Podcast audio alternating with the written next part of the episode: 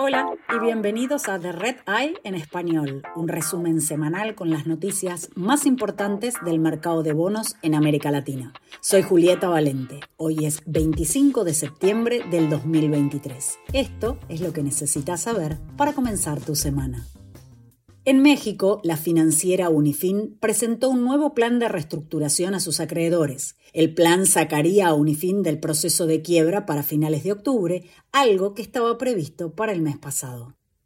La cementera Cemex está en conversaciones para refinanciar una línea de crédito renovable de 3 mil millones de dólares, según dijo la semana pasada el gerente financiero Maher Al-Jafar. Esto le permitirá a la empresa extender el perfil de vencimientos de deuda. Cemex también planea emitir bonos domésticos, vender activos en mercados emergentes y centrarse en ventas en Estados Unidos y en Europa. En Brasil, la compañía eléctrica CEMIG podría emitir hasta mil millones de dólares en bonos locales, conocidos como debentures, para refinanciar su bono internacional con vencimiento al 2024. De esta forma, la empresa busca aprovechar la demanda de los inversores locales por este tipo de instrumentos, tal como quedó demostrado en la última emisión de su competidor Electrobras. CEMIC también podría considerar emitir notas de infraestructura debido a los beneficios fiscales que estas notas tienen para algunos inversores.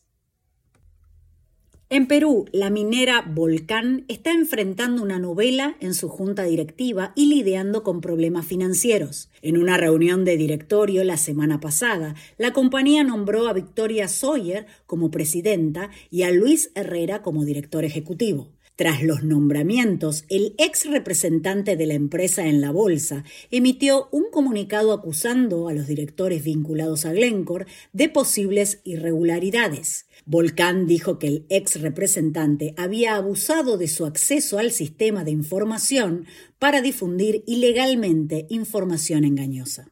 Mientras tanto, la compañía busca mejorar su liquidez y reestructurar sus finanzas, renegociando su deuda con bancos y vendiendo activos, lo que incluye plantas hidroeléctricas y su negocio de cemento. Para ello, Volcán contrató a Bank of America y Apoyo Consultoría como asesores financieros. Por otra parte, la minera dijo que el plan para vender su negocio portuario está en marcha a pesar de las disputas en el directorio sobre este tema.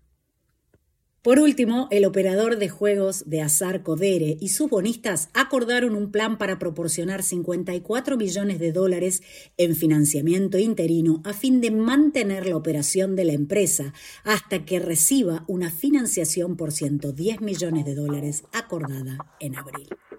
Gracias por escuchar The Red Eye en español. Pueden suscribirse a The Red Eye en inglés, español y portugués desde cualquier plataforma. Para obtener todas las últimas noticias sobre deuda en mercados emergentes, visite redintelligence.com.